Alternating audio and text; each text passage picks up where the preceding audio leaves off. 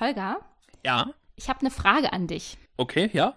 Was liegt im Sand und spricht undeutlich? Hä? Eine Nuschel. Ist nicht dein Ernst, oder? Ich dachte, ich locker das Gespräch mal für den Anfang ein bisschen auf. Ich mach das Intro an.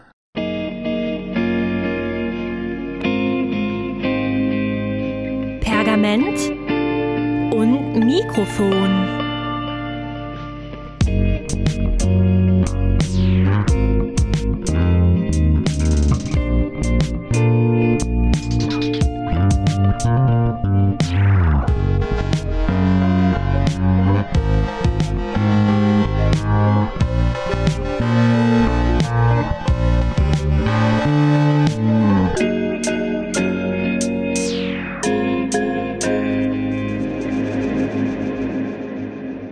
Herzlich willkommen zu Coffee Talks mit Pergament und Mikrofon. Ich bin die lustige Annika Meissner. Und ich bin Holger Kahle. War doch Lustig ist nichts an dir, ey. Sorry. Wieso? Ich dachte, das ist ein guter Podcast-Witz. Ich dachte, wir machen mal was Kreatives zu Anfang. Also ich fand's gut. Ja. Schön. Okay. Leute, Holger habe ich nicht gecatcht, aber euch vielleicht. Oder ihr habt jetzt ausgeschaltet und denkt euch, nee, das, das gebe ich mir jetzt nicht. Aber egal, kommen wir mal zu was Ernstem. So, ich kann nämlich auch anders.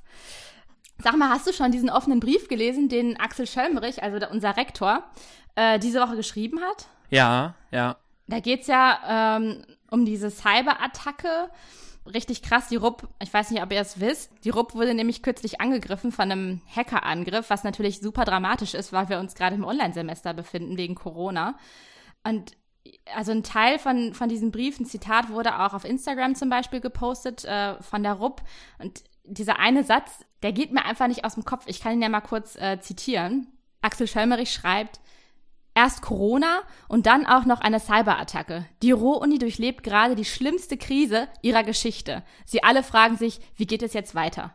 Hast du denn irgendwas von dem Hackerangriff bemerkt? Also persönlich jetzt? Naja, man kriegt es natürlich schon mit, dass du zum Beispiel nicht mehr bei eCampus irgendwelche Sachen eintragen kannst. Also gerade wenn du jetzt irgendwelche Hausarbeiten korrigiert hast oder so, das kriegst du halt jetzt gerade nicht mehr rein. Ich habe jetzt halt auch schon mit mehreren Studis gesprochen, die jetzt irgendwie Probleme dann hatten, natürlich beim Modularisieren, die sich jetzt irgendwie für Prüfungen anmelden wollen oder ähnliches.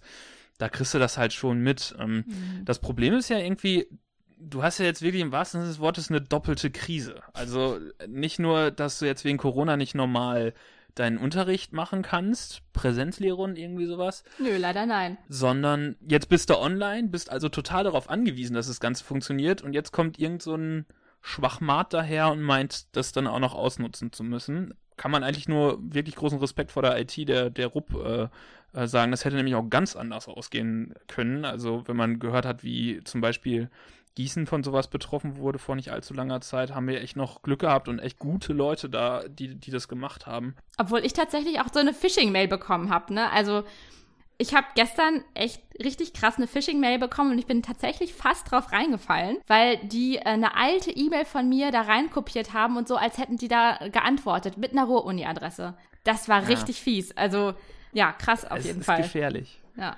Ja, für, für die Uni gilt so ein bisschen das, was Andi Brehme mal gesagt hast, hast du Scheiße am Fuß, hast du Scheiße am Fuß. Also ähm, irgendwie kommt es dann ganz dicke.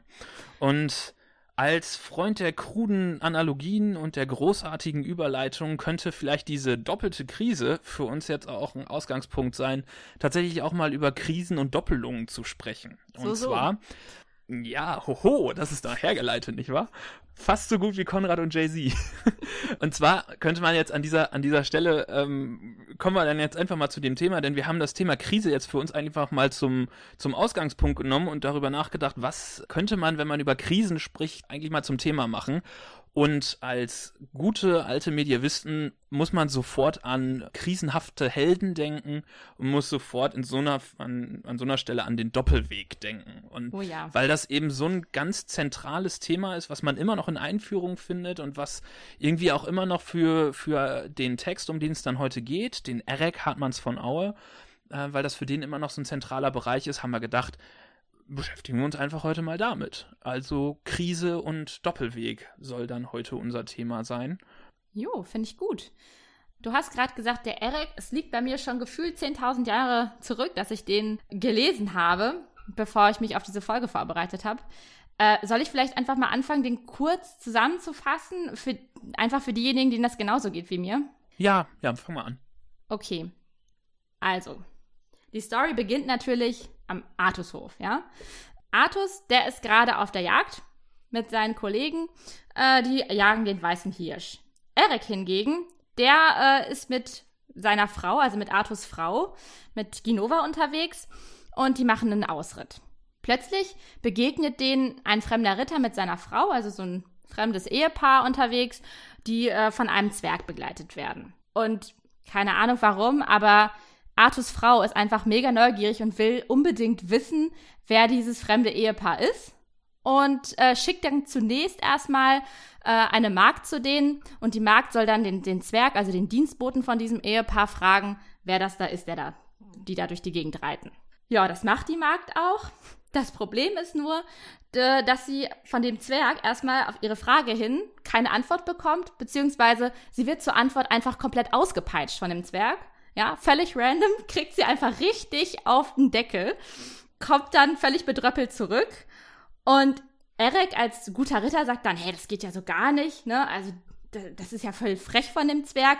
Ich stelle ihn jetzt mal zur Rede. Äh, was, was soll das einfach, ne? Ich gehe da jetzt mal hin und frage ihn mal, was da los war. Und ich frage den auch direkt mal nach dem Namen von den beiden, weil das ist ja eigentlich das, worum es geht.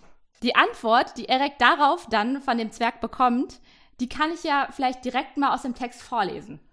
Das Getwerk sprach. Ladin klaffen sien, ich entsage dir anders nicht. Wann das dir allsam Geschicht, was wollte sie der Meere, wer min Herre wäre? Ihr entsieht nicht wiese Lüte, dass ihr so viel hüte, gefraget von minem Herren. Es mag ü wohl gewähren, willst du, dass ich dichs erlasse? So riet dine Straße und schabbe dich der Sonnen Hass. Erik, der wollte auch für Bass, wann das Getwerk ihm's nicht vertrug. Mit der Geißel es ihn slurg, als es der Magget hätte getan. Auch wollte er sich gerochen han, wann das der Wieselichen sienem Zorne Kunde entwichen. Der Ritter hätte ihm genommen den Lieb, wann Erik was bloß als ein Wieb.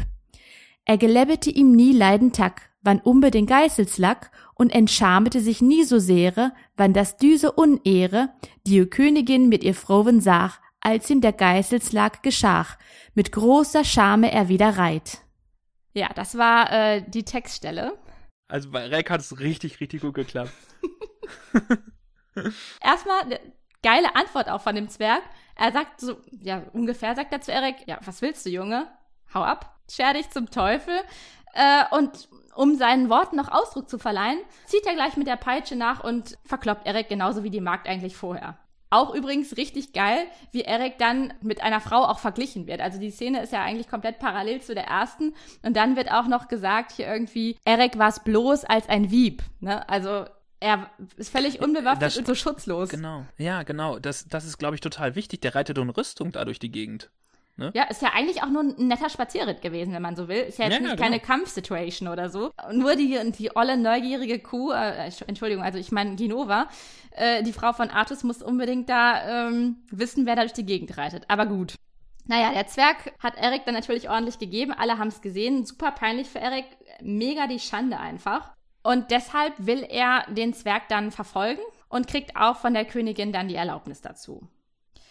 Er verfolgt den, bis er sich am, am Abend einer Burg nähert und dort findet gerade ein großes Fest statt. Und wahrscheinlich wollten, wollte dieses Ehepaar eben mit dem Zwerg auf dieses Fest gehen. Also richtig mit, äh, mit allem drum und dran, was zu einem guten Fest dazugehört. Erik, der ist ja immer noch unbewaffnet, wir haben es ja gerade gehört. Er versucht eben in einem Dorf neben der Burg Unterschlupf zu finden und kommt zu einem alten, scheinbar verlassenen Haus.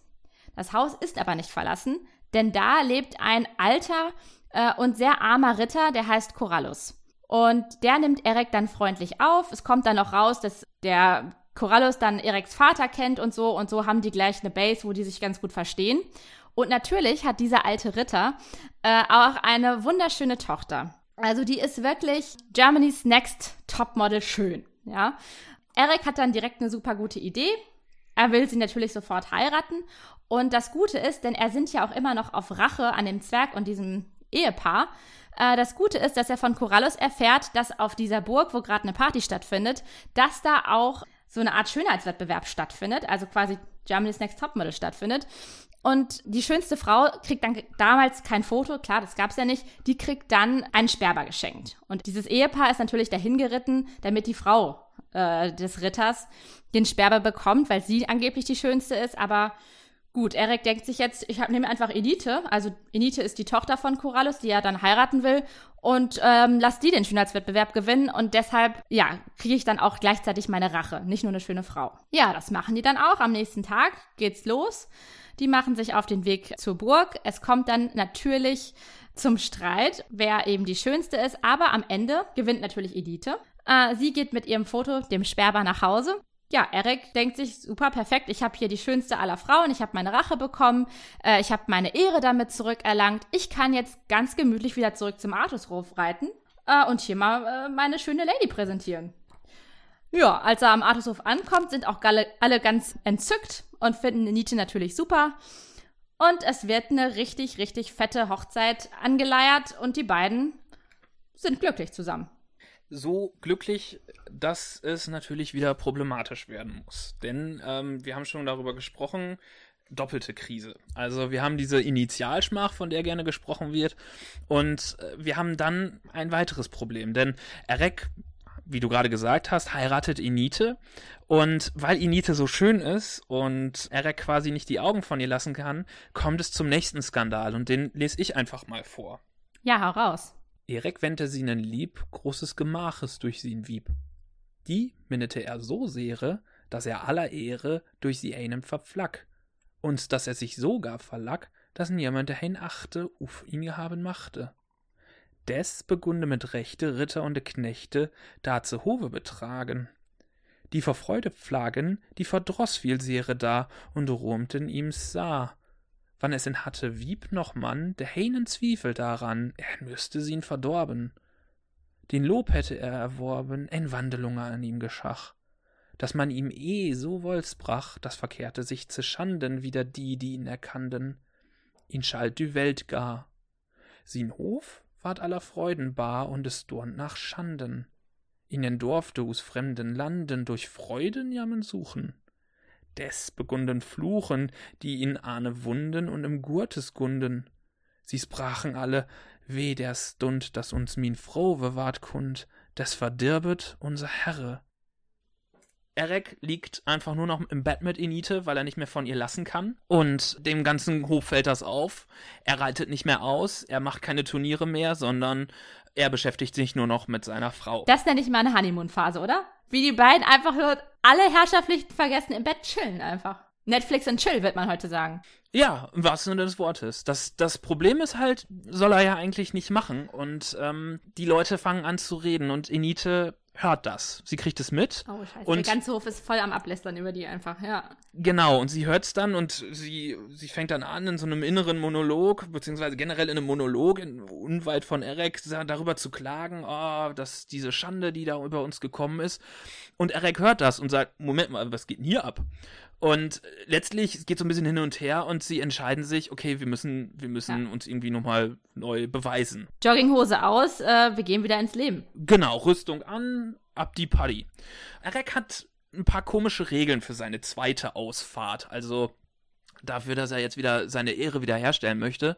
Und zwar sagt er zu Inite, okay, irgendwie basiert es ja auf unser beider Problem und irgendwie müssen wir uns da jetzt trennen und pass auf, wir machen jetzt folgendes du setzt dich auf ein Pferd, hältst die Klappe und reitest vor. Auch einfach eine geile Aktion, so, ne? Du kannst mitkommen, aber halt einfach die Fresse, so, dann, dann geht's. Dann, dann werden wir das schon schaffen zu zweit. Also vom Prinzip her benutzt er Enite als Köder, sie reitet vor, er zieht sich seine Rüstung an und reitet hinterher im gebührendem Abstand. Und der ganze, der ganze Roman setzt dann irgendwie ein, dass er fast schon so aus, aus der Sicht von Inite er beschreibt, was dann als nächstes passiert. Nämlich zunächst mal geht er, geht er raus und, oder die reiten aus und äh, es werden Räuber auf sie aufmerksam. Und Inite sagt dann halt, ähm, oh Mist, da kommen Räuber, fällt, fällt das halt auf. Und sie warnt Erek. Und Erek kämpft gegen die Räuber und besiegt die auch ohne Probleme. Obwohl sie eigentlich gar nichts sagen durfte, ne? Also. Genau, und anstatt dass er sagt, ja, Enita, hast du, hast du mich gut vorgewarnt, sagt er, du solltest die Klappe halten. So, ähm, das geht so nicht weiter. Du musst jetzt bitte weiterschweigen. Es geht weiter. Sie treffen auf einen, auf einen Graf und es kommt, kommt wieder zu, zu Kampf. Es gibt wieder Probleme. Sie äh, hält wieder nicht die Klappe und Erek fängt wieder an, sie dafür zu strafen, nachdem er eben äh, diesen Graf äh, besiegt hat. Obwohl sie ihm quasi eigentlich immer nur das Leben retten will. Genau, genau. Aber gut.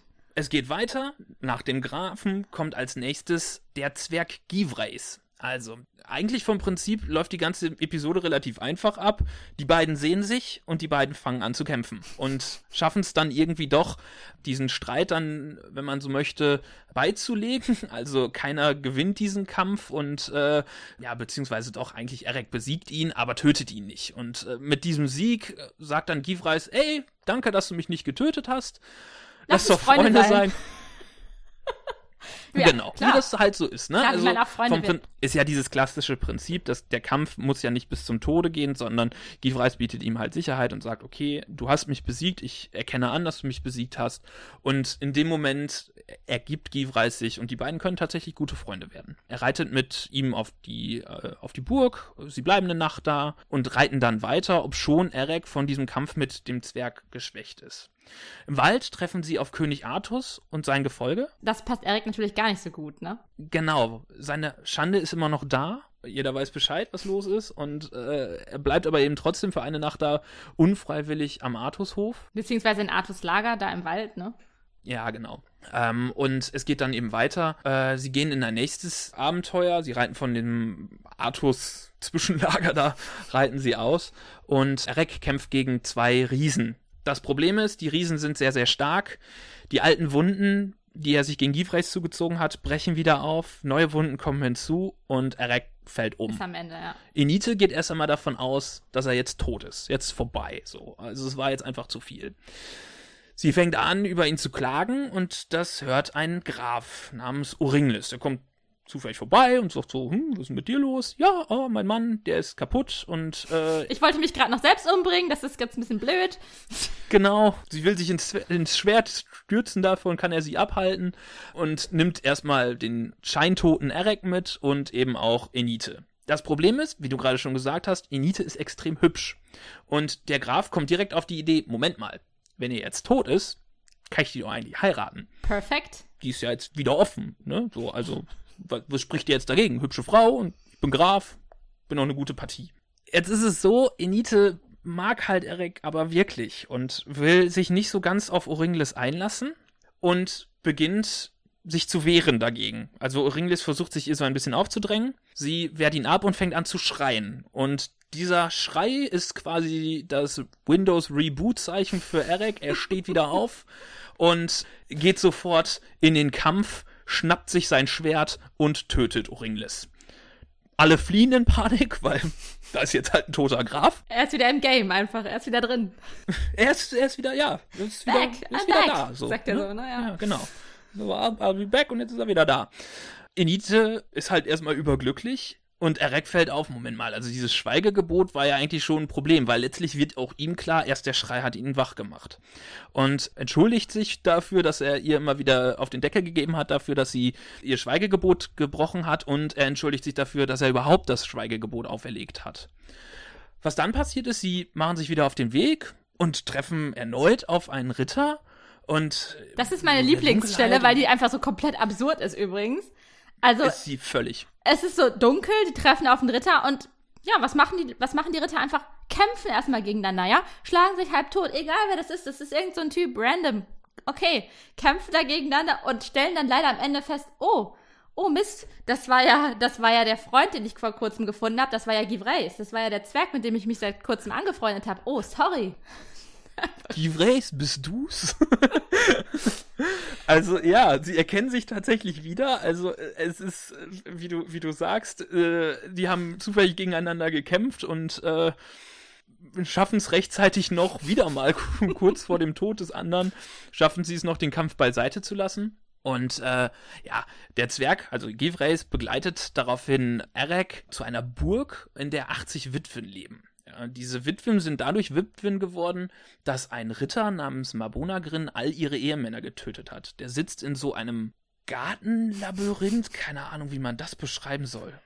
Und Ereks quasi finale Aventüre, seine letzte, seine letzte Sache ist, dass es eben schafft, Marbonagrin zu besiegen, ohne ihn zu töten, ihn und seine Frau zurück zu integrieren in die Artus-Gesellschaft, wie auch die 80 Witwen, die da eben trauernd um ihre Ehemänner am Rande dieses Gartens in dieser Burg leben. Die nimmt er ja auch einfach mit zum Artushof, die Witwen. Er sagt dann so, hey, Leute, da, da finden Genau. wir schon jemanden für euch, kommt doch mit. Also mit, mit quasi diesem, dieser letzten, letzten Aventüre, die den, den schönen französischen Namen Joie de la Cour trägt, schafft Eric es dann eben nicht nur, diese Witwen zu, zu reintegrieren, sondern sich selbst auch von der letzten Schande, die er noch hat, freizusprechen und, und frei zu machen. Er kann mit Inite zurück in sein eigenes Reich kehren, also zurück nach Kanant, das ist sein Königreich, was er von seinem Vater gekriegt hat. Und dort, ja, Leben sie dann glücklich und zufrieden. genau, und ja, bis zum Ende ihrer Tage könnte man Und sind sagen. aber jetzt gute Herrscher. Machen nicht die ganze Zeit Netflix und Chill. Es gibt natürlich noch ganz viele andere Genau. Online-Streaming-Dienste. Nur noch, um das nochmal gesagt zu haben.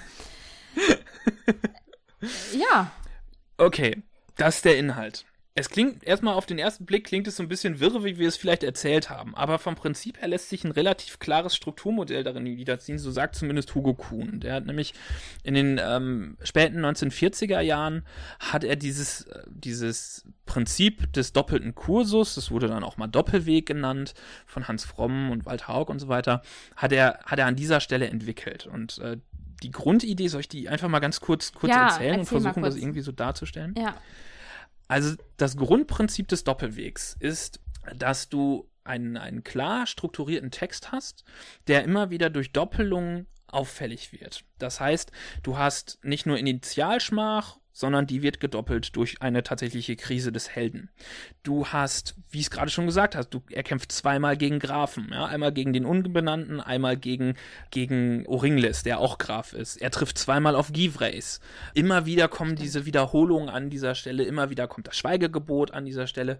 Man könnte das auch als epischen Doppelpunkt bezeichnen. Also die Grundidee dahinter ist, dass dadurch, dass diese Doppelungen immer wieder auftauchen, diese Doppelungen bedeutungstragend werden. Also einem wird sofort klar, an dieser Stelle ist ein Gra doppelter Graf, an dieser Stelle ist ein doppelter Givrays, es ist eine doppelte, ähm, doppelte Schmach.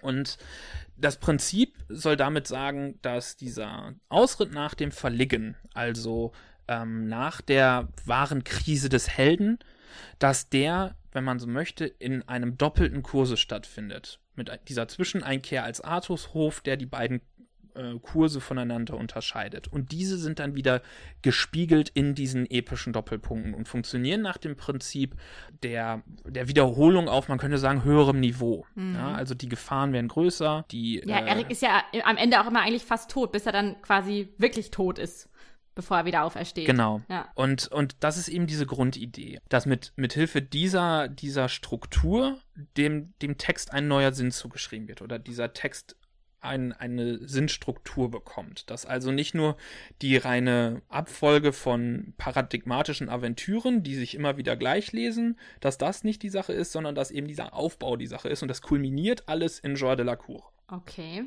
Muss man sagen, warum man überhaupt das Bedürfnis hatte, irgendwie eine Gliederung für diesen Text zu finden, kann man ja vielleicht noch mal kurz erwähnen. Also es gibt nämlich in dem Text keine eindeutigen Textsignale, anhand derer man eben erkennen könnte, was für eine Gliederung der Autor eigentlich beauf äh, beabsichtigt hat. Also es, man kann das in der Handschrift zum Beispiel nicht erkennen oder es gibt keine anderen Signale, die das deutlich machen würden. Deshalb war irgendwie wahrscheinlich dann so die Idee, okay, dann überlegen wir mal, wie könnte man das strukturieren, wie könnte man die Handlung irgendwie äh, deutlich machen. Genau. Also du, du hast eben äh, in, in der Vorlage, also Hartmann von Auer, das äh, wissen wahrscheinlich die meisten, Hartmann von Auge hat sich den Erek nicht selbst überlegt, sondern der Natürlich, die guten Sachen sind immer von den Franzosen abgeschrieben. Sorry. Das muss ich jetzt mal sagen als französische Genau. Liebhaberin. Ja. Ja, genau. Der Erek basiert nämlich auf einem Roman von Chrétien de Troyes, ähm, ein französischer Epiker des Mittelalters, der, man kann mit Fug und Recht sagen, dass äh, diese höfische Variante des Artus-Romans erfunden hat. Den Artus-Stoff, der kommt nicht von ihm, aber eben diese Idee, Artus-Romane so aufzubauen und eben nach dieser französischen Hofkultur zu strukturieren, das kommt schlicht und ergreifend von ihm. Ja. Und der wiederum in seinem Text setzt immer wieder, oder zumindest an einer Stelle ganz klar, sagt er, und hier ist der erste Teil zu Ende. Und sowas hat Hartmann nicht drin. was, was ist jetzt dieser, man kann, vielleicht fangen wir erstmal an, bevor wir, bevor wir über eine, eine Dekonstruktion des Ganzen mal sprechen und die Kritik, die es daran dann später gab. Was ist für uns so der Vorteil an diesem, an diesem Doppelweg? Warum, das hat eigentlich bis so die Ende der 90er, wurde dem wenig widersprochen. Wurde sogar manchmal gesagt, dass, das, dass der Doppelweg das Strukturmerkmal nicht nur des EREC, sondern des gesamten arthurischen Romans ist. Was, was ist der Vorteil davon? Naja, wenn ich so ein, wenn ich einmal so ein Schema habe, dann kann ich natürlich alle anderen Texte wunderbar versuchen, in dieses Schema reinzuquetschen und habe dann irgendwie eine Vergleichbarkeit. Ne? Also ich kann plötzlich den Eric mit seiner ähm, durchaus auch wirren Handlung, also ich weiß nicht, wenn ihr das gerade zum ersten Mal gehört habt zum Beispiel, ähm, was alles im Eric passiert, dann ist man ja auch erstmal überladen mit diesen ganzen Aventüren. Und so habe ich plötzlich ein Schema an der Hand, mit dem ich besser zurechtkommen, mit dem ich weiß, ah ja, erst kommt das und logischerweise kommt dann das und das und das. Und dann kann ich auch andere Texte, die in ihrer Handlung eigentlich völlig unterschiedlich sind, eine ganz andere Aventüren haben, äh, plötzlich wunderbar vergleichen. Genau, du hast eben dadurch auch die Möglichkeit, diese gesamte Gattung Artus-Roman besser zu greifen. Also die Grundidee dann zu sagen, wenn du wenn du ein Strukturmerkmal hast, in das sich Romane einpassen, dann und alle Romane nach diesem Prinzip funktionieren, dann kannst du damit auch klarer abgrenzen, hier ist jetzt Artus Roman und da ist was anderes. Ja, das ist ja erstmal auch nicht schlecht. Schlecht ist es dann nur, wenn man dann dieses starre Schema nimmt und dann quasi nichts mehr anderes beachtet. Also wenn man alle Interpretationen immer auf diesem Schema aufbaut. Und das hat zum Beispiel auch Elisabeth Schmidt in ihrem, ja, mit ihrem polemischen Titel Weg mit dem Doppelweg in diesem Aufsatz ja, beschrieben, dass das eigentlich ein Problem ist. Und zwar ein Problem, was sie vor allem, und das macht sie ganz zu Anfang auch deutlich, was sie vor allem bei Studis sieht. Also sie ist total genervt und da macht sie auch keinen Hehl raus in ihrer Sprache. Ich kann nachher ein paar Sachen davon zitieren. Äh, sie ist total genervt davon, dass sie in sämtlichen Abschlussarbeiten halt immer von diesem äh, blöden Doppelweg hören muss und alles immer darauf zurückgeführt wird. Also jegliche Interpretation ist darauf aufgebaut und das nervt sie einfach ultra. Soll ich mal kurz so ein Beispiel sagen? Ja. Okay, also ein, eines meiner Lieblingsbeispiele, wo auch rauskommt, in was für einem Stil sie schreibt. Also schaut euch diesen Aufsatz auf jeden Fall mal an. Ich habe äh, vorhin, Holger und ich haben am Anfang noch ein bisschen gequatscht, bevor wir aufgenommen haben. Da habe ich gefragt, sag mal, weißt du, ob das eigentlich ein mündlicher Vortrag war, äh, den sie gehalten hat, den man dann einfach nur transkribiert hat quasi? Und ähm, Holger meint, nee, ne? Also ist es wahrscheinlich nicht. Aber es ist. Ich, ich bin mir halt nicht sicher, aber ich kann es mir nicht vorstellen. Also es steht nirgendwo dabei, dass es okay. irgendwo gehalten wurde. Macht auf also. jeden Fall so voll den Anschein einfach von, von dem Stil, wie sie halt so schreibt, ne? Dieses polemische, wie mhm. auch schon am Anfang äh, in dem Titel. Und da sagt sie zum Beispiel, vielleicht wird mir der ein oder andere der bayerischen Kollegen zustimmen, wenn ich behaupte, dass man kaum je so desperat ist und darauf und äh, drauf und dran an seinem Beruf zu verzweifeln, ja, wie wenn einem zum zigsten Mal aus einer Staatsexamensklausur das, das EREC-Schema als Gerippe eines Gerippes an, angrinst. Ja, also Gerippe eines Gerippes, das sagt ja schon alles. Sie meint damit quasi, das Schema ist komplett ausgelutscht. Das braucht kein Mensch mehr. Warum, warum äh, zitieren die Studis das immer? Das ist schon uralt. Sie beschreibt das hinterher sogar als Zwangsjacke, dieses Schema das ist ja auch dann so ein bisschen das Problem. Die, die EREC-Forschung, wenn man sich das so anguckt, das macht sie in ihrem Aufsatz eigentlich sehr schön deutlich und ist vielleicht ein bisschen gemein und auch sehr überspitzt an manchen Stellen, aber ich glaube, es trifft zumindest schon einen Kern in gewisser Weise, dass sie sagt, also vom Prinzip her, Hugo Kuhn hat es in den 40ern entdeckt oder eben er, erarbeitet, auf, basierend auf Forschung aus den 1920ern und vom Prinzip her wurde es dann von Walter Haug übernommen, von Fromm wurde es übernommen ähm, und von Christoph Comeau. Also alles sehr, sehr große Artus-Forscher oder sehr, sehr große Eric-Forscher wurde es einfach immer wieder übernommen. Und irgendwann reicht es dann, dann ja. Genau, irgendwann reicht es dann aus. Sie sagt, dass die, die Studis lesen das alles immer in irgendwelchen Einführungen, die übernehmen das dann, hinterfragen das nicht und plötzlich kommt dann im Großen und Ganzen die Frage, wo ist denn jetzt der Doppelweg im Roman? Was natürlich dann auch eine gewisse Schwierigkeit hat. Wir haben ja schon häufiger mal über klassische und nachklassische Romane gesprochen, dass es da eben eben welche gibt, die so Höhenkammliteratur darstellen und es gibt welche, die dann irgendwie in der Forschung immer wieder despektierlich wahrgenommen wurden. Und was war einer der Gründe dafür? Man findet keinen Doppelweg. Ja, also ich, ich kann in diesem Roman keinen Doppelweg finden und deswegen ist der nicht gut. Ja, also das ist dann auch Weil so der nicht dem Schema folgt und das Schema ist das einzig wahre. Genau. Ja. Genau, das ist nicht schemakonform oder auch richtig spannend ist, wenn man dann sieht, wie Forscher versucht haben, Romane, die da echt nicht reinpassen, Da einfach Lancelot zum Beispiel, ja. Einfach reinzuquetschen. Und dann wurden halt auch einfach irgendwelche Episoden wurden dann mal stillschweigend unter den Tisch fallen gelassen und so. Und irgendwo sucht man dann immer die Krise des Helden im, im Artus-Roman.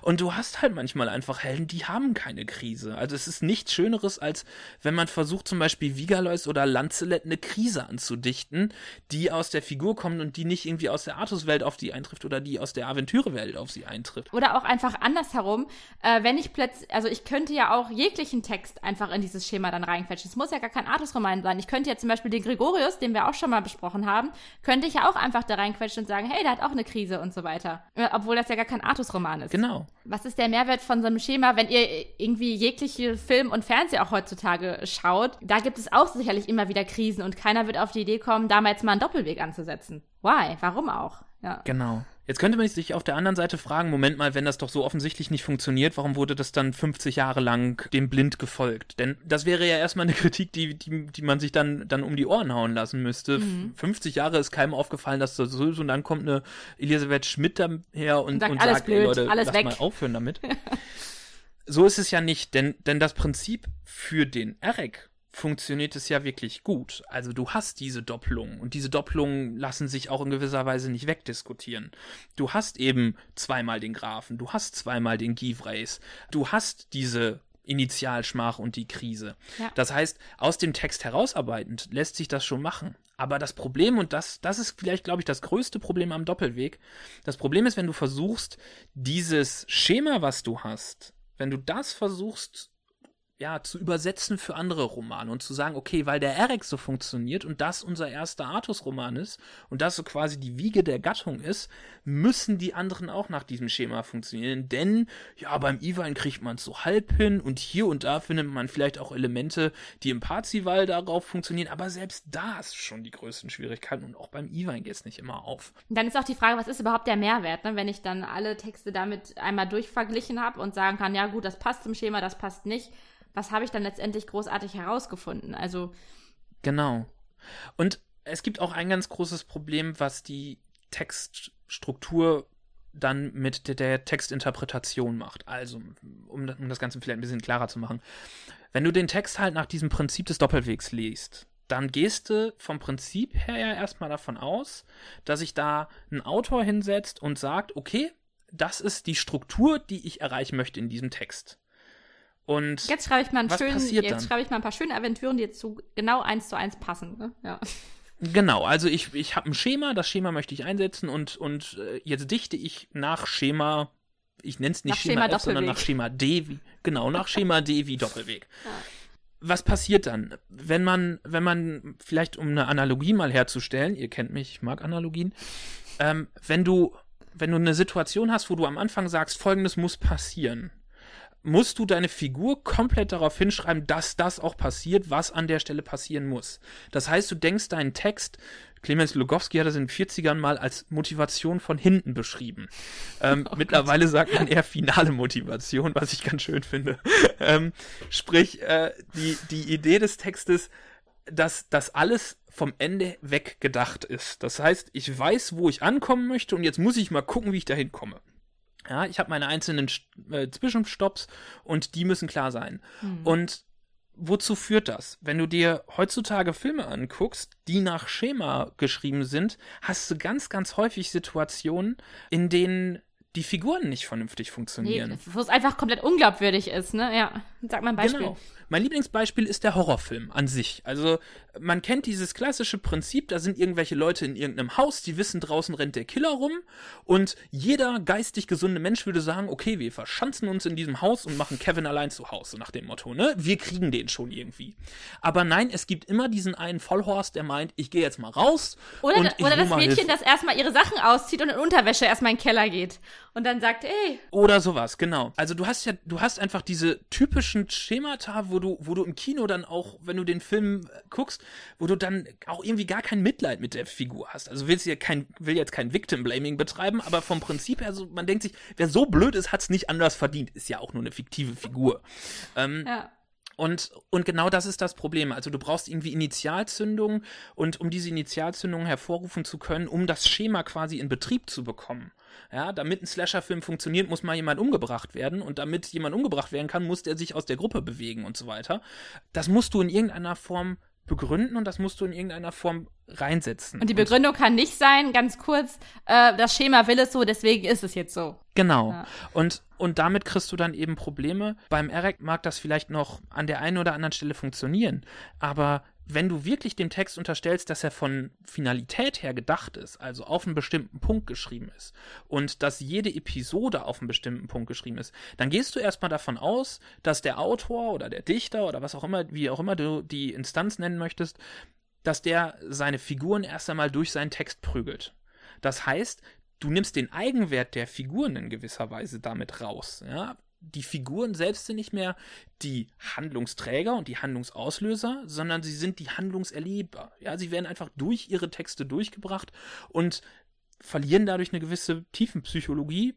Manchmal haben sie die im Mittelalter auch nicht, verlieren aber auf jeden Fall eine gewisse Tiefe in der Figur, also in der, in der Anlage der Figur. Das heißt, eine Figur, die schemakonform agieren muss, kann nicht immer und nicht an jeder Stelle auch logisch handeln. Kausalitätsproblematiken kriegst du da und so. Und da ist dann vielleicht auch einfach das Ende des Doppelwegs erreicht an der Stelle, weil das nämlich dann Blicke auf Figuren auch einfach verstellt. Ja, also absolut. Also, Wo du gerade von Figuren sprichst, vielleicht sollten wir das auch mal äh, in einer Folge oder so besprechen Könnt ihr ja mal in die Kommentare schreiben, ob euch das auch mal interessiert. Also zum Beispiel gibt es ja, wie du gerade schon gesagt hast, auch Theorien, die sagen, Figuren im Mittelalter, die können gar nicht, äh, die sind immer so. Äh, das sind einfach nur Aktanten. Zum Beispiel Armin Schulz sagt das, ne? Also die sind immer, das sind einfach äh, holzschnittartige äh, Gebilde und die haben mit Menschen oder so gar nichts zu tun eigentlich. Die agieren so, weil das Schema es so will quasi. Genau, der würde diesem Prinzip da folgen. Und das kann den Blick versperren für, für solche Sachen, dass man sich hinsetzt und sagt, wir gucken uns die Niete-Figur, was ja die Forschung dann zum Glück mal angefangen hat zu machen, wir gucken uns die Niete-Figur mal genauer an, weil die hat ja schon, die hat eine, eine eigene Stimme, ihre Motivation wird, wird ziemlich genau nachgestellt durch diese ganzen Monologe, auch teilweise innere Monologe.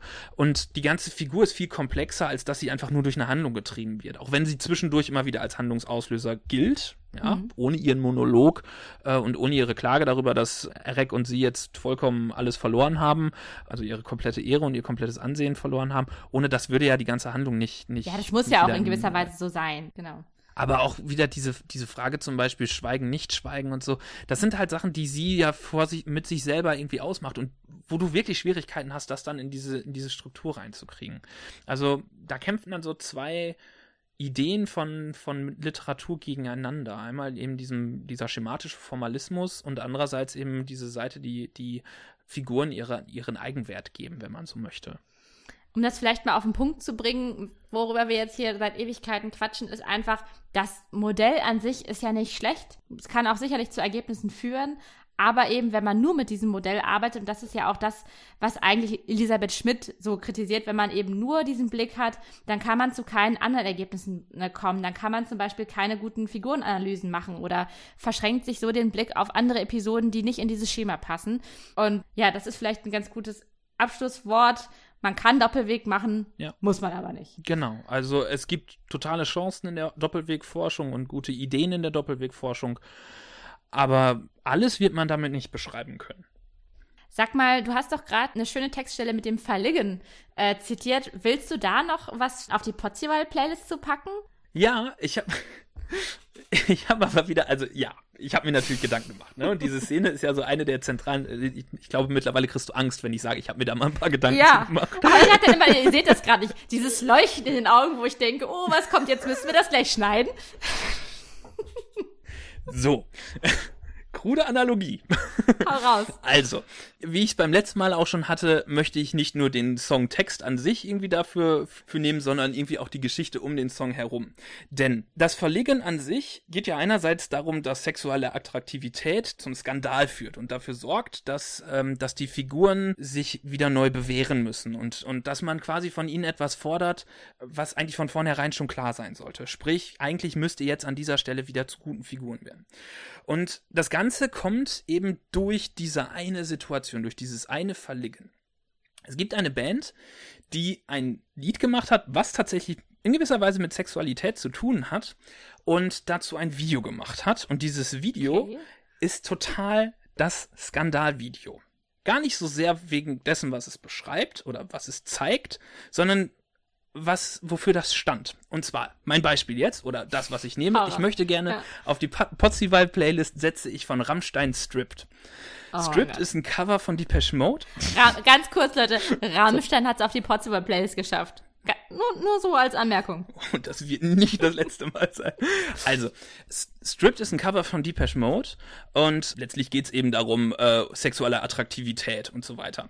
Aber es ist nicht nur sexuelle Attraktivität, sondern es geht auch, man könnte das Ganze schon fast als Allegorie sehen, es geht ja auch darum, dieses Video, was Rammstein dafür damals rausgebracht hat, ist halt dieser Ästhetik Rammsteins entsprechend, könnte man fast sagen, fast nackte Männer, die quasi Sportaktivitäten machen und so weiter und so fort. Ja, hat so eine ganz brachiale Bildsprache. Warum hat sie das? Weil das komplette Video wurde zusammengeschnitten aus Szenen von ähm, dem Olympia-Film von Leni Riefenstahl von 1936, was oh ein totaler okay. Nazi-Propagandafilm war. Ja, eben, Daraufhin ja. hat man Rammstein sofort in die rechte Ecke gestellt und hat gesagt, die bedienen diese Propaganda, beziehungsweise die bedienen diese Ästhetik und sind rechts. Und Rammstein musste daraufhin lange und mühselig und bis heute noch nicht geklärt, man hat es bei Deutschland wiedergesehen, als das Lied rauskam, mussten sie immer gegen diesen Skandal und immer gegen diese, gegen diese, ähm, ja, wie soll man das nennen?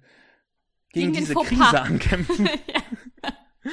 genau, gegen diese Krise ankämpfen, initial quasi zu sagen, äh, man nutzt eine Bildsprache, die, die in diese Richtung bringt. Das heißt, solche Lieder wie Links 2, 3, 4, die sie dann gemacht haben gegen rechts, sind nur gemacht worden, weil sie dieses Initialproblem hatten. Und entsprechend funktioniert Strip nicht nur als, als Lied dafür, was sexuelle Attraktivität angeht, sondern Rammstein musste daraufhin quasi auch noch in die Aventüre-Welt hinaus und musste Wiedergutmachung okay. leisten. Also ganz ehrlich, nicht jetzt reicht sind. Jetzt reicht's mit dieser kruden Analogie. so, Leute, Holger hat euch jetzt eine Stunde hergeleitet, warum Rammstein, Rammstein, Rammstein auf die Liste es auf die Liste schafft. So, dann äh, setze ich jetzt zum Gegenschlag an. Ich mach's ganz kurz. Ich habe mir gedacht, ähm, worum geht's in dem Teil, den ich vorgelesen habe? Also der Zwerg äh, verprügelt Eric mit der Peitsche und Eric schämt sich daraufhin. Ja, es geht, habe ich mir gedacht, klar, es geht um Schande. Was heißt Schande auf Englisch? Shame. So, jetzt habe ich mir gedacht, was, was kenne ich für ein Lied mit Shame? Hm, da ist mir direkt mal das Lied von Monrose eingefallen. Äh, Popstars-Gewinner von 2006, ja. Die nämlich da äh, dieses wunderbare Lied Shame singen. Weiß nicht, ob ihr es noch im Kopf habt, ne? Ich äh, habe Holger in der Vorbereitung auf diese Folge diverse Sprachnachrichten geschickt, um ihm dieses Lied in Erinnerung zu rufen. Ich werde es euch jetzt vorenthalten. Äh, ich habe das Lied nämlich kurz einfach selbst interpretiert, könnte man sagen. Und ähm, naja, aber egal. Du hast es in dein Handy gebrüllt, dürfte man sagen. Ende vom Lied ist, äh, Wortwitz, Ende vom Lied ist, dass Shame gar nicht äh, auf, auf Spotify verfügbar war und wir es deshalb nicht auf die Playlist packen können, was mich total traurig macht. Da bin ich aber traurig. Ja. Und deshalb habe ich ein Ersatzlied genommen. Und zwar habe ich jetzt genommen ähm, Deine Schuld von den Ärzten. Denn es ist ja nicht Erics Schuld, dass die Welt ist, wie sie ist, aber es wäre seine Schuld, wenn sie so bleibt. Und deswegen muss er auf Aventüre reiten und was dagegen tun wir, wir, wir haben jetzt, wir haben jetzt quasi sogar so, ein, so einen roten Faden in unserer Potzival-Playlist. Das ein, dem einen Lied wird vorgeworfen, es sei rechts, das andere Lied kämpft gegen rechts. Also ist sehr schön. Es ist wieder ausgeglichen. ja, also wenn ja, man sich mal unsere Potzival-Playlist in diesem Moment anguckt, da ist ja ein Haufen, ein, ein wirrer Mix äh, vorhanden von, von Trash äh, über Trash. Und ähm, deshalb meine Frage an euch. Welch, also an euch da draußen. Welchen Song würdet ihr denn gerne mal auf die Potzival-Playlist packen, wenn ihr könntet? Schreibt uns das doch bitte jetzt mal auf Twitter, Facebook, Instagram. Schreibt uns eine E-Mail. Ihr findet uns dort überall unter Pergament und Mikrofon. Ihr könnt uns auch googeln und kommt dann sofort auf unsere Webseite. Ihr könnt natürlich auch jegliche andere Suchmaschine benutzen. Du darfst googeln übrigens, glaube ich, sagen. Ich glaube, es steht mittlerweile im Duden. Also das ist nicht mehr nur damit verbunden. Okay. Gut, ihr, ihr könnt es auch Icosian. Bingen. Whatever. ähm, und wenn ihr natürlich uns einen Song schickt, gebt uns auch direkt mit an, welche Textstelle findet ihr dafür passend. Also ähm, vielleicht klauen wir eure Idee. Keine Sorge, wir werden euch nennen. Aus Datenschutzgründen gebt uns bitte das Einverständnis, dass wir euch nennen dürfen. Oder ihr schreibt uns, ihr schreibt uns einen Song und wir müssen raten. Wir müssen eine Textstelle dazu finden, die passt. Oh, auch nicht schlecht. Das wäre auch auch eine nicht Möglichkeit. schlecht. Also, Ja, also so spamt uns einfach voll, spamt uns voll. Wir, wir Genau. ähm, gucken dann mal, was dabei rumkommt. Du, ähm, mein, mein Kaffee ist auch schon wieder alle. Ja, ich bin auch fertig. Zu viel Analogien heute. Könnte man ja. sagen. Epischer Doppelpunkt. Oh Gott. In diesem Sinne, Leute. Prost bis zum nächsten Mal. Ciao.